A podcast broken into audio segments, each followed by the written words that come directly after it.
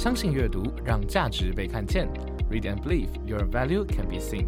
各位听众朋友们，大家好，欢迎收听相信阅读频道的特别节目《阅读之外的那点小事》。我是节目主持人饼干，一个自由流浪的阅读写作老师。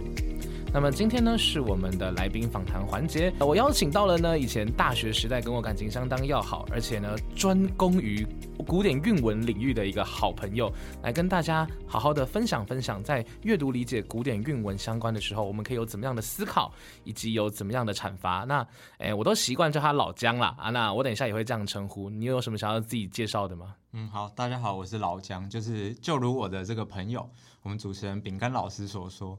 平常我确实是专事于古典韵文写作的一个人，就他在我的日常占了蛮大的生活比重。原则上每天都会进行跟古典韵文领域相关的活动。那你有要把你写出来的东西，就是 I G 分享给大家，让大家追踪吗？小小创作就留在个人私密的了解了解。其实这是一个蛮特别的事情啊。虽然我们是国文系，可是其实以系上大部分的人的创作习惯来讲，就连我自己而言，也会以现代散文啊、现代诗为主。为什么你会这么热衷于投入在写古典的韵文上面？嗯，古典韵文这一件事情，如果说要依年纪来看的话，大概在。幼稚园之前的时候，因为我们家有习惯会购买蛮多书籍让小孩阅读，或者是母亲会习惯在睡前有这个床前的阅读。你妈睡前给你读《唐诗三百首》啊？对，那那是真的哈口，难难怪你会念古文系。嗯，对，所以其实我那个时候在听的时候，因为我们在年纪比较小的时候，并不会说非常的清楚诗到底阐述了什么样的意思，是，但。诗这个东西本身是韵文，它存在着一种声音的特色，所以如果单从听觉来看的话，其实也是一种很有渲染力的内容。是，嗯，所以它确实在这个听觉上面对我起了蛮大的影响。所以小时候听你妈妈读诗是一种对你现在古典韵文的启蒙，这样子。对，可以说是启蒙。那。启蒙归启蒙嘛，我小时候也是被《三国演义》启蒙的，被各式各样的运动启蒙的。后来我还是只碰了《三国演义》的那一块，走向了国文研究之路嘛。那为什么你会坚持到现在呢？应该说我自己一直以来对于古典的文化都蛮有兴趣的，包括后期，应该说在这个学龄开始的时候嘛，我们接触学校的有一些教材，如果说是古典的内容，我也。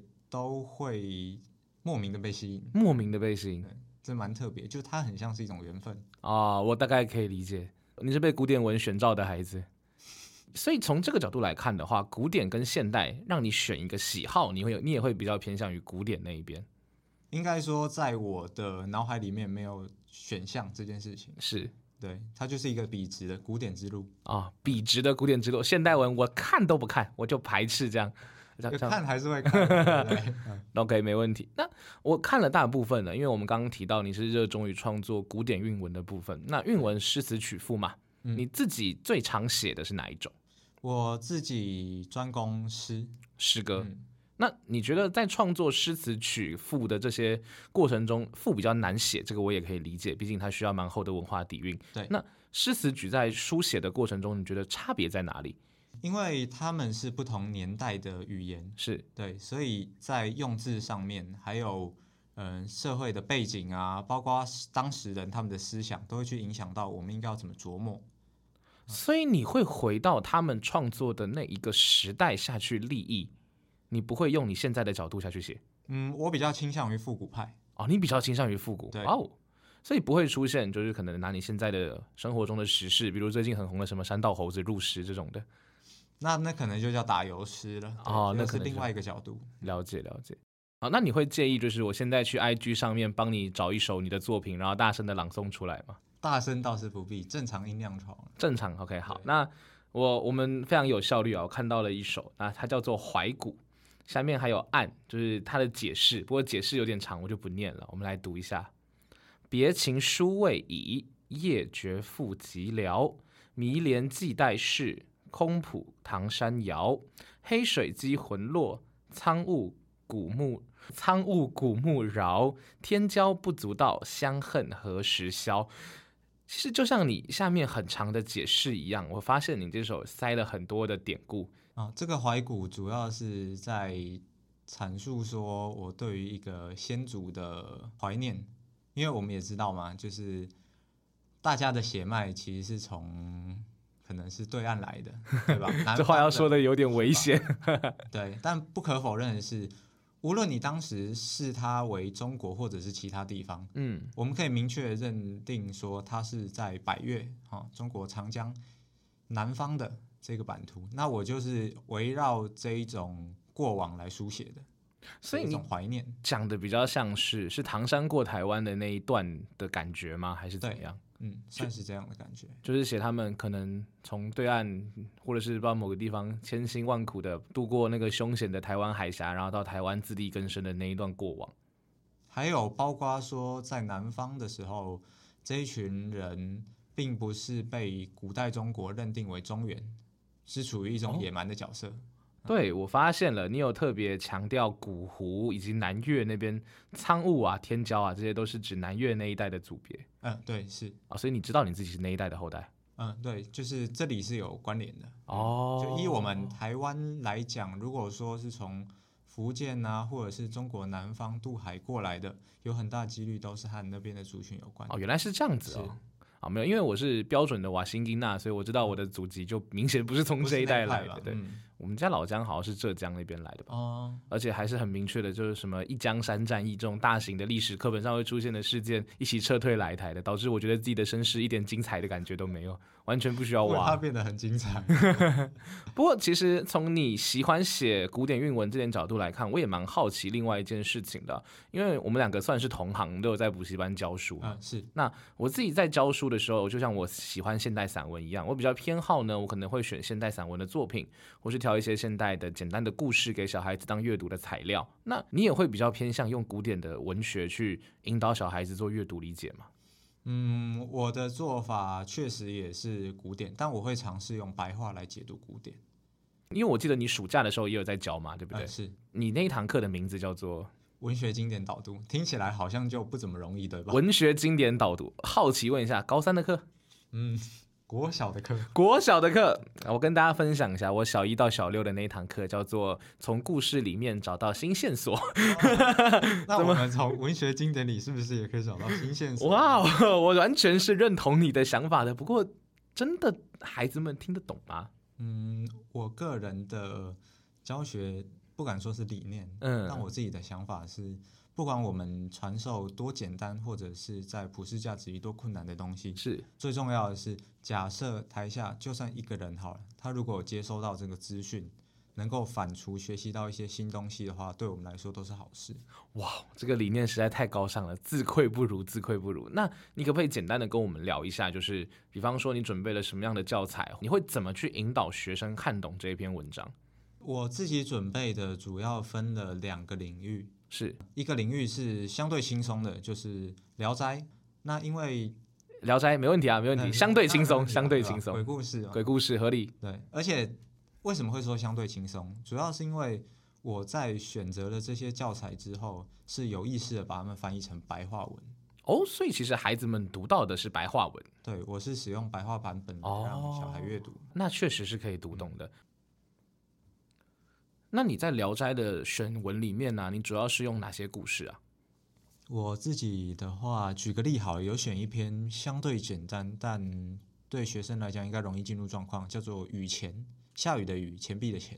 哦，那你可不可以帮我跟听众朋友们分享一下，这是一个怎么样的故事？哦，这个故事其实整体来讲并不困难，主要是讲说有一位狐仙哦，老狐仙，他仰慕一个德性啊还有才是很不错的年轻人，所以亲自化身为一个老人来拜访他，然后成为朋友的过程。所以讲的是一个忘年之交的故事。对，但结局并不是好的，啊因为这个年轻人中间知道他的身份之后，起了一个贪念，希望他可以变像雨一样多的钱。哦，我们的年轻人心术不正，对，心术不正。就知道了对方是一个有法力通天的可能狐仙，就希望可以透过他生钱。嗯，所以雨钱是指像雨一样多的钱。对，而且他堆得很高，在他们家的一个小密室。所以他那一段的具体叙述是什么？就是都特别叫雨钱了，他应该有针对这个东西做一个比较完善的形容吧？那一段的故事情节，你可不可以帮我们说细一点？就是这个年轻人向老狐仙就是哀求，希望他可以稍微资助一下他，拿出一个铜钱之后，就是让狐仙变钱嘛，对吧？所以就是拿他的本金让狐仙变更多的钱出来。结果狐仙变完之后，就是这个年轻人非常开心，因为我们平常俗谚有一个讲法，就是说，哎，钱像雨一样多，然后都淹到脚上面了。有听过这样的讲法？有有有有有，对吧？那它就是一个更特别的程度哦。虽然他的描写并不是很长，但我们可以很明显，因为他有提到“雨”这个字，他有说他的一个形象。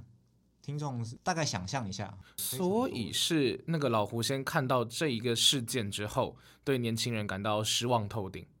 对，因为年轻人他想要把这些钱取出来用，他并不是只希望这个狐仙就是变数法给他看而已。哦，他是希望直接把这些钱拿来用。所以，所以他们的交往过程应该是这个老狐仙拜访啊，然后呢，年轻人诓骗他，就跟他说可不可以让你露个两手。但结果其实年轻人真实所想是你露两手之后，我把你变出来的钱通通拿去用。事实上，年轻人一开始就有讲他要用了，他是有所表现的。但我的猜测是，狐仙一开始还会认为说没关系，就做一个试探。那假如这个年轻人真的把钱拿去用的话，信用正式就破产，两个人也不会继续交往的。那这个故事最终的结局是年轻人还是老狐仙他们有发生什么比较严重的事情吗？还是就分道扬镳？老狐仙就是愤而离去。就愤而离去，很简单的，短短的一个结尾，就这样而已。太可惜了，我还有期待有像鱼一样多的钱的那位年轻人，可能会遭受一些什么万劫不复的打击啊，或是狐狸的报复之类的。这很像乡土剧，对吧？没有这么狗血，是不是？觉得《聊斋》有特殊的地方，就是为什么我要给孩子读？主要也不是它的狗血。我们会说，哎，《聊斋》虽然是鬼故事或者是灵异的一些怪谈，但它真正重要的地方其实是叙述了人心的可怕。所以会发现说，像刚才的雨前这个例子也一样，故事中。属于妖怪那一方的狐仙，却是一个正派的角色，而这个本身乍看非常有德性、有学识的书生，肚子里却藏着很大的贪念，对吧？确实啊，因为《聊斋》本来就是一个可以让人看到鬼比人还要友善，哈人人心才是真正可怕的一档清代留下来的小说。没错。那你想要用这样子的作品去引导学生去看透人性吗？呃，我想要让他们了解的是，哎，在这一种。看起来比较轻松的情节之外，其实人有很多的面相啊，人有很多的面相，就是让大家知道说人有好也有坏。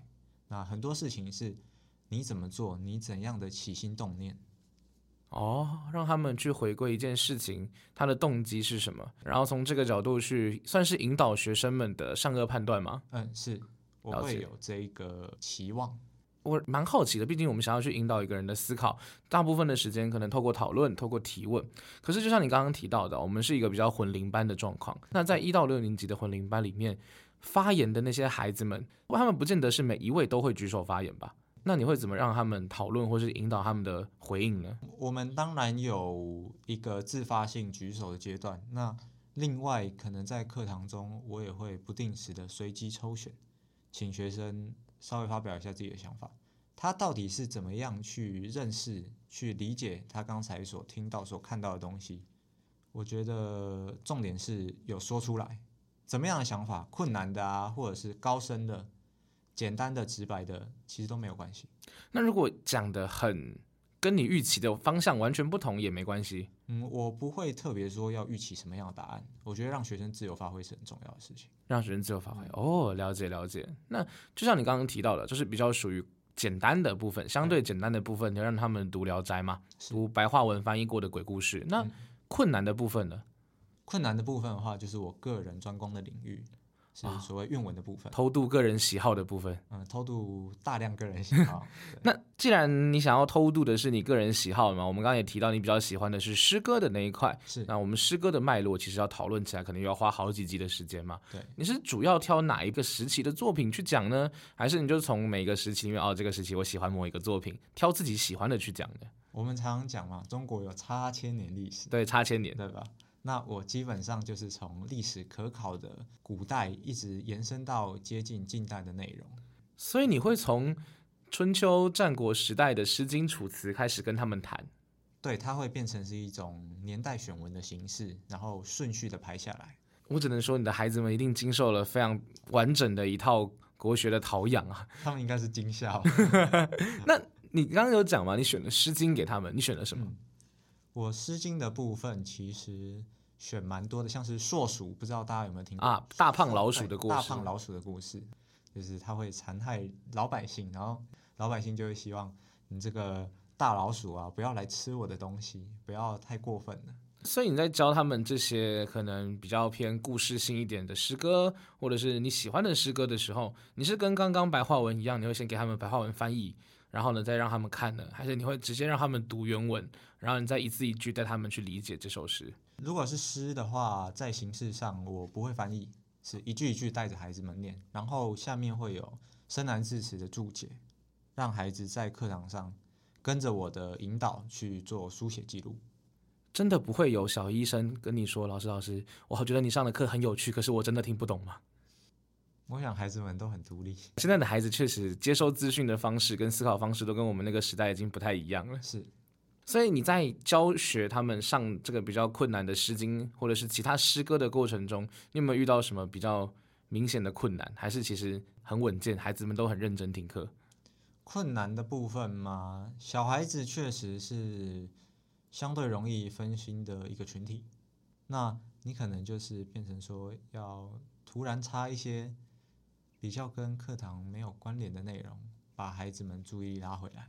哦，所以果然老师们还是要适度的掌握讲笑话的功力。对，这是共同面对的课题。了解了解，没有问题。那因为我们节目时间的关系啊，我们上半集的讨论其实差不多到这边就要结束了。可是呢，我们下半集，哎，我们还是要麻烦我们的老姜，针对他最喜欢、最擅长的古典诗歌，跟我们来做更深入的阅读理解上面的讨论。所以，请各位听众朋友们，下周二同一时间不要错过我们的频道喽。那麻烦各位下周二同一时间回到我们相信阅读的特别频道，阅读之外的那点小事。我是节目主持。食人饼干，一个自由流浪的阅读写作老师。我们下周二再见，拜拜，拜拜。